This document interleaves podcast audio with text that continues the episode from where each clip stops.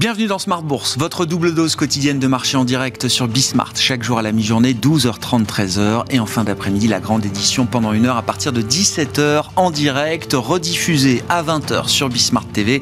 Émission que vous retrouvez chaque jour en replay sur bismart.fr et en podcast sur l'ensemble de vos plateformes. Au sommaire de cette euh, édition de la mi-journée, un rebond euh, technique ce matin sur les marchés, mais évidemment, c'est une tendance euh, que l'on ne va pas extrapoler à ce stade. Hein. un rebond qui s'est déjà d'ailleurs un peu affaibli euh, à mi-séance en Europe, mais on reprend entre 0,5 et 1% sur la plupart des indices européens. Le CAC 40 revient euh, au niveau des 5800 points après avoir marqué, comme les autres indices en Europe et aux États-Unis d'ailleurs, de nouveaux plus bas euh, annuels. On est retombé autour de 5750 points et cette zone a quand même déclenché un, petit rebond technique qu'on peut constater à ce stade. Mais attention, évidemment, aucun des problèmes qui agitent les marchés en ce moment n'est réglé depuis hier notamment. On voit d'ailleurs, 48 euh, heures après les résultats du scrutin euh, italien, le sujet italien qui est en train de prendre un peu de place dans les marchés avec euh, un écart de taux entre le 10 ans italien et le 10 ans allemand, le spread, cette mesure du risque périphérique et du risque italien par rapport à la situation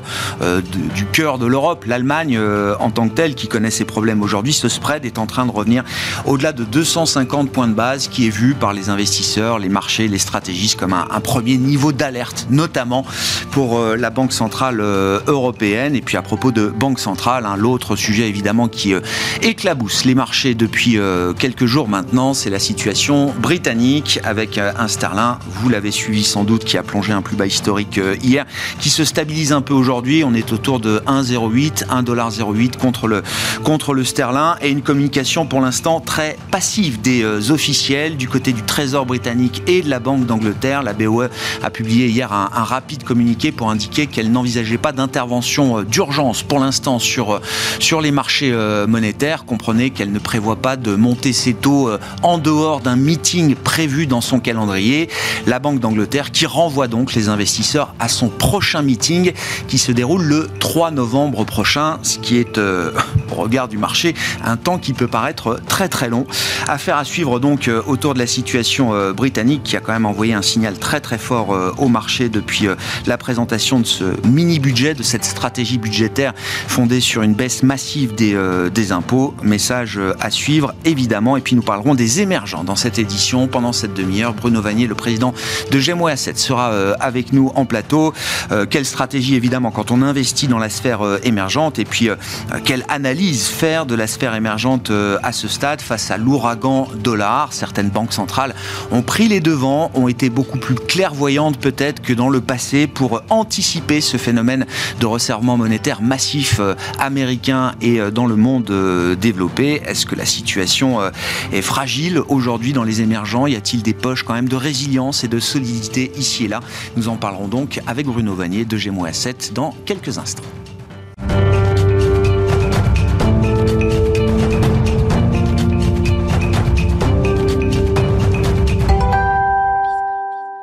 Mais d'abord, revenons quand même sur l'affaire euh, britannique avec Malik Hadouk, qui est avec nous par téléphone, le directeur de la gestion diversifiée de CPR Asset Management. Bonjour et bienvenue euh, Malik. Évidemment, la, chute du sterling, le crack obligataire sur euh, la dette britannique est, spectaculaire depuis vendredi maintenant. Quelques, quels commentaires est-ce que cela appelle pour vous, Malik? Que comprendre du signal qui a été envoyé par les marchés face à la stratégie budgétaire britannique? Et que peut-il se passer désormais? En fait, euh, c'est vrai que la, la, principale surprise, vous l'avez mentionné en introduction de la semaine dernière, c'était l'annonce de la baisse du taux marginal d'imposition en Angleterre. Euh, en fait, la stratégie du gouvernement qui consiste à faire gagner en attractivité fiscale le pays, en fait, se heurte à la stratégie de la Banque d'Angleterre qui, elle, essaye de lutter contre l'inflation. Donc là, il y a deux éléments euh, qui se contradictoire et ça, ça inquiète aujourd'hui euh, aujourd'hui les marchés. Heureusement que l'intervention hier de la Banque centrale, en tout cas la déclaration de la Banque centrale de la Banque centrale anglaise n'a pas attisé les flammes, hein, puisqu'elle a dit qu'elle n'interviendrait pas et ça c'était la, la, bonne solution pour pas pour pas rendre les choses un peu plus euh, compliquées. Alors euh, la stratégie du gouvernement, elle sera plutôt bien défini lors de la présentation du, du, du, budget final le 23 novembre. Et c'est là que qu'on aura vraiment, on verra si le gouvernement essaie de s'attaquer à la réduction des déficits, qui est la, la principale difficulté auquel fait face face le gouvernement. Donc je pense qu'il faut attendre d'ici là euh, et que le marché, euh, pour l'instant, a réagi là surréagi, je pense, euh, euh, lundi dernier, donc hier soir, et que les choses vont, vont, vont se calmer jusqu'à l'annonce euh, du, du, du, plan, du plan global, le 23 novembre prochain. Ouais, il, y a, il y, a, rarement de très bonnes solutions dans ce genre de contexte, mais le fait que la BOE euh, euh, se montre patiente à ce stade et que le communiqué d'hier, effectivement, n'ait pas aggravé la situation du point de vue du sterling, par exemple, c'est quand même l'idée qu'il y a peut-être euh, l'idée de pouvoir patienter quelque temps. Oui, parce qu'en fait, euh, le, sujet principal au UK, c'est aujourd'hui vraiment, comme pour la, plupart des banques centrales, c'est l'inflation qui est vraiment galopante et qui se diffuse dans les salaires, qui se diffuse dans le coût de la vie. Donc le marché, lui, voudrait, anticipe que la BE pourrait être beaucoup plus agressive et remonter ses taux directeurs très fortement autour, autour des 6%. C'est la cible aujourd'hui qui est qu'on entend un peu un peu dans le dans le marché. Euh, mais mais ça, ça une cible à 6%, ça, ça entraînerait des, des, conséquences assez assez graves, notamment sur les emprunts qui sont à 15% variables. Et donc, euh, ces, ces emprunts-là pourraient être menacés par une telle hausse qui serait vraiment très importante. Hmm. Après l'affaire euh, britannique et la chute historique du sterling, après euh, la première intervention des autorités monétaires japonaises sur le, les devises et sur le yen pour la première fois depuis 1998, est-ce qu'il faut envisager une forme de coordination, d'alliance de, banques centrales à un moment pour faire face à euh, la force continue du dollar qui ne semble pas avoir de limite à ce stade, Malik? Oui, oui, oui, oui, oui, absolument. C'est, c'est, c'est, ces dévaluations de, de, de, ces devises face euh, au dollar pose un, pose un problème de stabilité hein, à la finance mondiale et donc il faudra s'attaquer très rapidement euh, très, honnêtement avec des accords à, venir, un nouveau peut-être accord Plaza entre les banques centrales pour limiter euh, ces dévaluations de, de, de certaines devise et freiner l'appréciation euh, du dollar, hein, qui a progressé depuis 20% et qui menace la stabilité financière euh, financière aujourd'hui. Donc euh, oui, ça c'est un élément très important à prendre en compte. Et hier, on a atteint les 0,96 contre l'euro. voilà, c'est ça devient ça devient vraiment pénalisant pour pour, pour les marchés à actions dans leur globalité. Hein. Oui, donc oui, oui c'est ça. L'idée d'une coordination à un moment, quand même, et pas une idée. Euh, enfin, c'est pas, il n'y a pas de probabilité nulle sur cette idée-là. Non, non. Tout à fait. Non, non. L'autre petit sujet, de, enfin petit sujet de marché, sujet de marché récurrent autour de, de l'Italie, c'est vrai que hier, alors dans le marasme de la journée d'hier, on pouvait se satisfaire peut-être que le spread italien euh, ne, ne, ne, bougeait pas trop. Euh, ce matin, on franchit quand même le, seuil symbolique, hein, qui est un seuil important pour tous les observateurs, des 250 points de base. Là aussi, est-ce que le, le, sujet italien est un risque qui est amené à monter dans les euh, marchés? Est-ce qu'il y a un risque d'épisode à la grecque à nouveau euh, euh, au sein de l'Union euh, de la zone euro aujourd'hui, Malik, ou est-ce que le marché peut imaginer que la montée d'un populisme en Italie tel qu'on tel qu'on le, le, voit aujourd'hui est un, un new normal? Ah, je ne sais pas si c'est un flou normal, mais pour la, pour, pour la Banque Centrale Européenne, elle regarde ce, cet écart de spread entre l'Allemagne et l'Italie. Donc, euh, comme vous le mentionnez, oui, on arrive à des niveaux où précédemment, on a eu une intervention de la Banque Centrale Européenne euh, qui avait acheté des, des bons du Trésor italien pour faire euh, redescendre ce spread. Et donc, à ces niveaux-là, il faut s'attendre à ce que la BCE, une nouvelle fois, intervienne pour éviter, pour éviter une dégradation beaucoup plus marquée de ce spread italien qui pourrait entraîner l'Italie dans une spirale euh, à, la grecque. On n'en est pas là, on n'en est pas là aujourd'hui. Mais euh, effectivement, c'est un risque euh, qui pèse sur sur sur le, marché italien. Donc, on s'attend à ce que à ces niveaux-là, la, BCE puisse puisse agir à nouveau. Agir, qu'est-ce que ça peut signifier, Malik? Activer l'outil anti-fragmentation? Exactement. D'accord. On ne sait pas de, de, quelle manière, mais c'est un outil qui a, dont elle dispose et on verra si elle va l'utiliser effectivement euh, si les spreads venaient à s'écarter encore beaucoup plus. Comment on explique dans ce contexte, Malik, la, résilience des marchés actions, hein, avec une volatilité qui n'a rien à voir avec ce qu'on voit sur les marchés obligataires ou les marchés de devises, où la volatilité est beaucoup plus importante que sur les marchés actions, comme si le risque action était un risque jugé peut-être moins important que le risque sur les marchés obligataires ou sur les devises aujourd'hui oui, tout à fait. On est très surpris par la résilience du marché action, même si on a, on a hier, on a touché les plus bas de, de, de, de, l'année. Hein. On, a, on, a, on est passé en dessous du niveau de juin, qui était le, qui était le niveau le plus bas qu'on avait touché au cours de cette année. Euh, il est surprenant de voir qu'avec cette montée des taux, oui, on a une résilience des, marchés, des marchés actions qui effectivement avaient beaucoup baissé hein, depuis. Hein. Mais en fait, je pense que le marché lui attend euh, la, la, la, publication des résultats du troisième trimestre pour avoir une idée de l'impact de ce ralentissement économique et de la hausse des, des coûts sur les résultats des, des entreprises. C'est vraiment cet élément-là que le marché n'a n'a pas encore intégré parce que nous on pense que ce ralentissement il va se marquer par une révision à la baisse des bénéfices. Mais pour l'instant le, le, le, marché euh, veut attendre, euh, espère attendre des publications qui seraient encore euh, dans de bonnes factures. C'est à ce moment-là que le marché, euh, le marché action pourrait corriger de manière encore plus significative, parce que si les, les, les bénéfices n'étaient pas au rendez-vous, on pourrait encore baisser de l'ordre de 10%, et ce serait à notre avis un, un un signal pour revenir sur les marchés des actions. Ouais, Tout le monde est comme des taux qui sont ouais, tout le monde est comme Saint Thomas aujourd'hui. Hein. Les banques centrales veulent voir l'inflation revenir à 2% et veulent le voir les yeux dans les yeux. Les investisseurs veulent voir les résultats des entreprises avant de d'évaluer ou de réévaluer peut-être leur leur stratégie. Merci beaucoup euh, Malik. Merci pour votre euh, éclairage du jour sur la situation de marché. Malik Adouk, directeur de la gestion diversifiée de CPR Asset Management.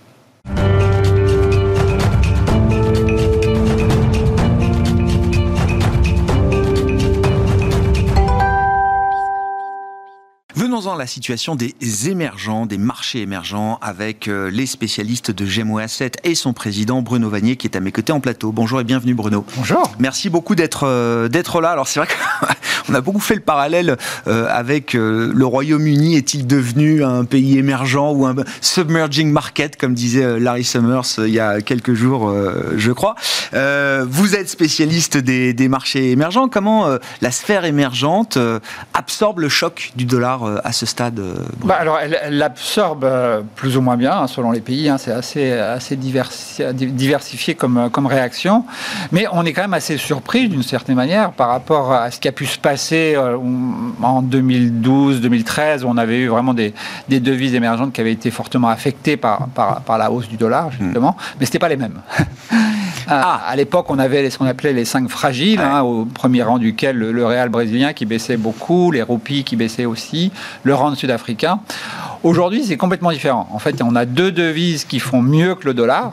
Si, si, ça existe. Hein. il y en a même trois, quoi, mais on, va mettre le rouble de côté, parce que le rouble est un peu particulier. Mais les deux devises principales en Amérique du Sud, qui sont le réal brésilien et le, peso mexicain, ah. montent de 1 à 3% contre dollar depuis le début de l'année. Quand même, hein, spectaculaire. spectaculaire. Le, dollar qui a pris 20 en un an. Hein. Voilà, voilà. Donc c'est quand même, je pense que c'est au moins il faut le, faut le préciser, ah, on va dire quoi. Ah oui, il faut l'avoir en tête. Et, les roupies baissent, euh, mais la roupie indonésienne baisse de 5 Vous voyez, la roupie indienne un peu plus, mais pas du tout ce qu'on avait vécu à l'époque. Et euh, alors que, à contrario, les devises qui sont faibles dans le monde émergent, c'est les devises, j'en dire presque les devises les plus riches, entre guillemets, quoi, comme le, le won coréen, qui est affecté par la baisse du yen également, donc qui baisse de 15%, comme, le, comme l'euro quasiment, euh, contre dollar et le NT dollar qui baisse de, 12% également. Donc on a, on a vraiment des, un, schéma complètement différent de ce qu'on a vécu euh, à l'époque. Euh, Certains des fragiles il y a 10 ans sont devenus des antifragiles aujourd'hui. Antifragiles, ouais, je pense qu'on peut le dire comme ça. Le, marché obligataire euh, brésilien est en hausse hein, depuis le début de l'année. Qu'est-ce, qui caractérise le Brésil dans cette situation bah, Ce qui caractérise de manière forte, outre l'incertitude politique qui quand même règne et qu'on va, qu'on, va solder sans doute à, ce week-end, puisqu'on a le premier tour des élections, ah, mais ce qui, est enfin, ce qui est monumental, c'est la hausse des taux que, le, que, le, que, la Banque centrale du Brésil a, a mis en place depuis euh, d'ici 8 mois quasiment maintenant. Quoi. Une hausse de près de, de 12 points, parce qu'on est passé de, de 2,25 à 13,75. Donc, euh, je pense que ça peut, ça peut donner une oui, oui. À, aux banquiers centraux. Ça montre l'ampleur, effectivement, de la, du problème pour une banque centrale comme le Brésil. Vous l'avez dit, qui a commencé à monter les taux un an avant la fête. Voilà, voilà. Il y, a il y avait un sujet d'inflation lié au prix de l'énergie, l'énergie qui est hydraulique, qui dépend du niveau des, des, des, des niveaux d'eau dans les réservoirs. Donc, on a un effet de base là qui va devenir relativement meilleur, positif, et l'inflation baisse hein, au Brésil. Elle, était, elle a atteint son plus haut à 12% quand même, donc les, des taux à 13,75, c'est tout à fait euh, normal, on va dire. Euh, alors que la, dernière lecture au mois de, d'août était de 8,7%. Donc clairement une baisse qu'on, voit se qu'on voit se continuer, se prolonger. se prolonger. Ah Donc ça y est, ils ont passé le pic. Ils ont ils vont pivoter. Ça y est. Ils ont l'air d'avoir passé le pic. Non pas qu'on attend la Banque centrale brésilienne baisser les taux à court terme. Il y a quand même l'incertitude des élections. Si Lula et il y a de fortes chances, fortes chances pardon que Lula revienne au pouvoir on, aura besoin de quelques semaines pour analyser son, gouvernement, son programme quand même, et soit, soit de, soit si, est-ce que Lula va revenir sur les engagements quand même du Brésil à, réduire ses déficits hein, dans une perspective long terme? Tout ça reste une incertitude, donc c'est normal qu'on va avoir des taux d'intérêt réels élevés. De fait, le Brésil est parmi les pays où, les taux d'intérêt réels sont les plus élevés au hmm. monde. Quoi. Euh, mais si tout se passe bien de ce, de ce point de vue-là, on peut voir bien sûr une baisse des taux à partir du début de l'année prochaine. Et euh, bah, ce sera le premier. Hein. Et donc, ça veut dire sur le plan de l'investissement, parce que vous êtes à la fois action et obligataire euh, aujourd'hui hein, chez GMO Asset. C'est sur, sur, les deux classes d'actifs, là, ça devient un bon marché, le Brésil, là, aujourd'hui C'est vrai, vrai que le Brésil se porte bien, même sur les, les, titres. Enfin, la, bourse est plutôt en, hausse. Alors, traduite en dollars, elle est en, traduite en euros, c'est. Euh, oui. Ah le Pérou, mais c'est le Brésil. Hein. et, et, euh, mais par contre, quand on regarde, quand on regarde ce qui s'est passé, hein, il, y a il, y a encore beaucoup de titres brésiliens qui ont beaucoup baissé, notamment dans la consommation. Donc ces titres-là sont en train de, de, de, repartir. Je veux dire, ils ont une performance depuis, les, depuis trois mois qui est meilleure que euh, sur la première moitié de l'année. Et on estime que là, il y a des, il y a des, des opportunités d'investissement qui sont intéressantes. Hein, notamment Renner, qui est le, le H&M euh, qui a vu sa, sa, part de marché quand même beaucoup remonter dans, dans, au cours des dernières années. Euh, et sa valorisation quasiment divisée par deux. Donc là, il y a une, opportunité d'investissement.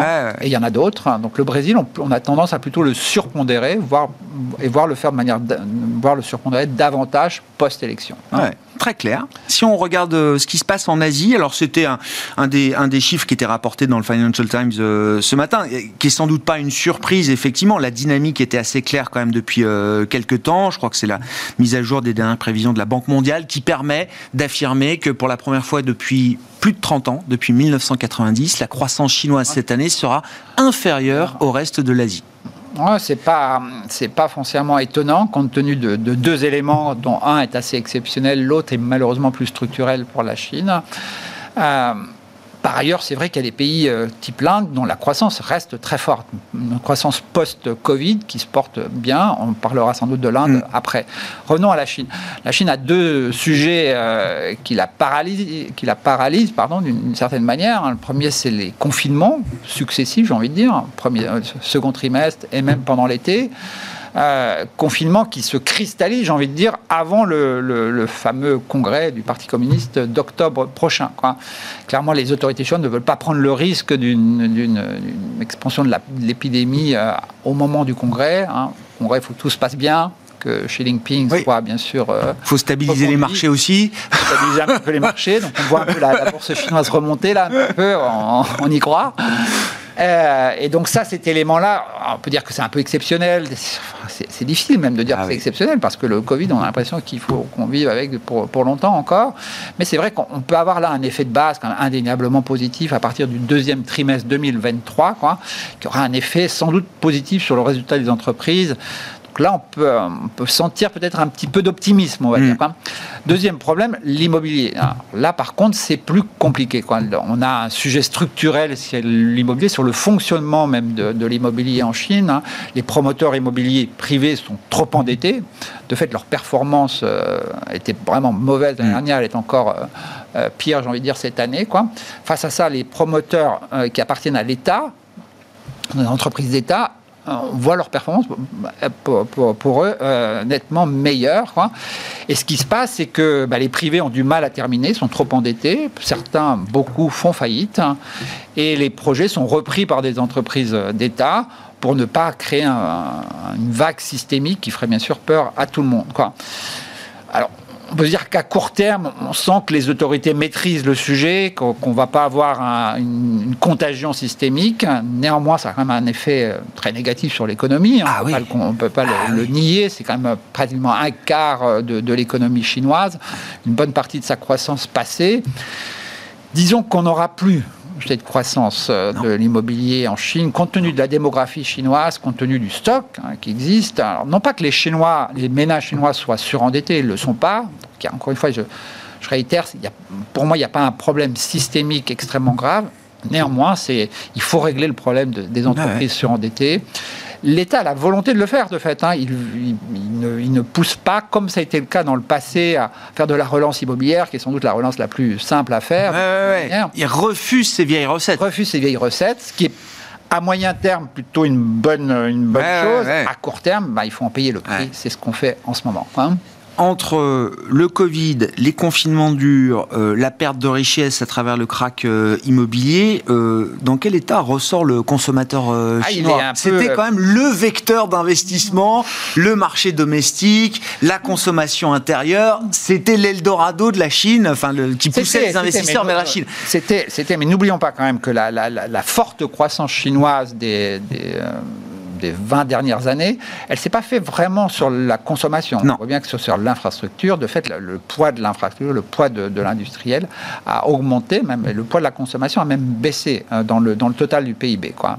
Ça ne veut pas dire, bien sûr. non, non, non, mais ça montre bien que entre ce qu'on anticipait, ce qu'on euh, prévoyait et la réalité, il y a un écart. Pour ce qui nous concerne, moi, je préfère qu'on ait une croissance de la consommation, parce que c'est une croissance qui me paraît plus pérenne qui est plus euh, et qui qu'on peut qu'on peut euh, dans laquelle on peut investir via des, entreprises cotées sur les marchés domestiques comme comme Hong Kong. Euh, c'est moins cyclique, c'est plus structurel et de fait le consommateur chinois a encore encore de beaux jours devant lui, j'ai envie de dire, même si à court terme sa, sa, confiance est un peu érodée par cette problématique immobilière notamment. Mais je je je suis pas un pessimiste sur le sujet. Je pense que post-congrès, on aura une feuille de route plus claire. Hein. La, plupart des, postes à responsabilité dans l'organe politique euh, chinois se, sera nommé. donc tous les responsables auront une feuille de route, auront un, horizon assez dégagé de presque 5 ans. Et, là, on passera, je dirais, de, sans doute de l'idéologie actuelle au, à, l'action. pragmatisme, à l'action. Et, là, on verra que peut-être euh, qu'on aura des, des, des, des, leviers pour, euh, pour faire repartir l'économie chinoise à un rythme de croissance qui ne sera pas les 10%, non, ne sera plus les 10%, mais, mais, qui sera un rythme soutenu. Et ce consommateur chinois, il, il, va continuer de, euh, je sais pas, d'acheter des marques internationales, des marques étrangères. Il va continuer d'acheter du luxe et du luxe et des produits de luxe euh, fabriqués et produits par nos entreprises euh, françaises ou euh, européennes, américaines. Ou est-ce qu'il y a des changements Il y a des changements. Il y a des changements d'habitude de, consommation. C'est vrai que la, nouvelle génération, la génération Z, n'a pas les mêmes habitudes de consommation que, les précédents. Euh, néanmoins, il y a un point qui, sur lequel on n'a pas trop de doute, le, luxe, ou j'ai envie de dire l'ultra luxe, euh, n'est pas remis en cause. Euh, Hermès a encore de beaux jours devant, devant, devant, devant, elle, devant eux pardon, sur, sur le marché chinois. En revanche, pour, pour les produits plus intermédiaires, c'est vrai qu'il y a un nationalisme quelque part qui, pointe son nez en Chine, heureusement ou malheureusement, on verra ce, qu'il en sera dans le futur et qui se traduit par une volonté d'acheter plutôt local, hein, mmh. des marques locales, mmh. euh, dont on connaît peu l'importance encore jusqu'à aujourd'hui. On, le voit dans certains produits de sport, par exemple Li-Ning et Anta sont des deux grandes sociétés chinoises qui, qui, se, qui marchent très bien. C'est quoi le Nike et le Reebok euh, chinois pour Alors c'est encore un peu choses, moins, cher quand même que, Nike, mais ça prend des parts de marché, c'est indéniable. Donc là, il y a, y a des, des, opportunités à jouer, d'autant que ces titres-là ont quand même bien baissé dans, dans le, je dirais, le, mmh. la, la, les ventes assez, assez importantes qu'on a vu voir sur le marché chinois. Bon, et l'Inde? Pourquoi l'Inde vous intéresse euh, bah, peut-être particulièrement aujourd'hui euh, L'Inde, elle nous intéresse parce que, bah, d'une part, la croissance indienne, c'est quasiment la plus forte croissance au monde et ça devrait le rester pour des raisons assez, je dirais, logiques. Hein. On a une population très jeune, très importante, qui aspire bien sûr à, à, être, à augmenter son pouvoir d'achat. On a aussi une comment dire, une sorte de une industrialisation qui est en train de se passer dans un concert politique mondial qui est en train de changer. Aujourd'hui, jusqu'à aujourd'hui, on a fait fabriquer massivement en Chine. On a délocalisé une partie de cette production au Vietnam pour des raisons de, de, de coût de main-d'œuvre et puis aussi pour diversifier à peu près ses sources d'approvisionnement. Aujourd'hui, on est quand même dans une, dans une situation politique plus compliquée. Les, relations sino-américaines ne, ne s'améliorent pas, quoi, et on voit mal comment elles pourraient s'améliorer fortement dans, dans, les années à venir. Il y a une volonté du monde, je dirais, occidental, industriel occidental, à, avoir des sources d'approvisionnement dans des pays qui soient plus, euh, comment dire, hmm, peut-être plus politiquement corrects, lisible, de l'Occident, peut-être aussi lisible d'une certaine manière, démocratique. Bruno, le move d'Apple qui fait fabriquer son iPhone en Inde. Pas tous, mais une partie. Non, pas tous, j'ai bien compris, mais c'est quand même un signal extrêmement fort. C'est un signal fort. Et bien sûr, euh, le gouvernement maudit euh, fait tout Accueille pour ça, évidemment. On va pas les bras ouverts. on va pas en vouloir pour ça, bien évidemment. Donc il y, a un shift quand même dans le modèle économique indien qui est en train de se mettre en place. Il y a les services informatiques, ça on connaissait euh, très très bien. Il y a une volonté. Et là, il y a une, stratégie industrielle vraiment en train de naître. L'Inde, c'est un marché local potentiellement aussi grand que celui de la Chine. Donc il y a c'est que quand on investit quelque part pour euh, les exports, on aime bien avoir euh, la possibilité aussi de, vendre localement. Quoi. Mm. Et, là, le marché indien, c'est l'Eldorado euh, par définition, je veux dire, pour les 30, 30 à 40 prochaines années. Donc ça fait sens, bien évidemment, pour n'importe quel industriel d'avoir une base de, de production en Inde, d'autant que les coûts de, les coûts de, main-d'œuvre sont, sont, assez, assez, assez attractifs. Hein, ils y trouveront la compétence. Ils y trouveront la compétence. Ce qu'ils ne trouvent pas forcément aujourd'hui, c'est l'écosystème. Hein. Alors, c'est vrai que dans, dans, le sud de la Chine, dans la région de ah, là, il y a un écosystème extraordinaire. C'est fluide, c'est rodé. Euh. Qui permet euh, aux entreprises de, de, basées là-bas d'être compétitives alors que les salaires chinois sont euh, 4 fois, 3 à 4 fois supérieurs aux salaires indiens. Hein. Mais ils sont compétitifs parce qu'il y a un, éco un écosystème, une efficience, une efficacité indéniable. Donc ça, le challenge de, l'Inde, c'est de recréer, de créer un écosystème euh, euh, similaire, ça prend du temps, ça va mm. pas se faire, euh, ça va se faire en six mois. Donc, les entreprises basées en Chine ont, le temps de voir tout ça, ont le temps de s'adapter. Certaines taïwanaises hein, qui sont basées en Chine investissent également en, Inde. Donc mm. il y a effectivement une, une, redistribution qui va prendre, Qui, est quand même assez progressive. Hein. Passionnant hein, ce sujet euh, indien et cette euh, stratégie industrielle euh, sur l'Inde désormais pour des grands groupes euh, occidentaux, Apple a été effectivement le, le, symbole, de, ce, de ce premier mouvement, de ce premier pas effectivement vers, euh, vers l'industrie indienne. Merci beaucoup Bruno. Merci euh, pour cette, cet éclairage et cette mise en perspective de la sphère émergente dans un univers de marché qui reste très très bouleversé. Mais vous l'avez compris, hein les fragilités sont pas forcément là où on le croit aujourd'hui. Le réal brésilien est une devise qui a progressé contre le dollar depuis le 1er janvier 2022 et il y en a très peu d'exemples en ce sens. Bruno Vanier, le président de GMO Assets, était notre invité dans Smart Bourse euh, à la mi-journée sur Bismart.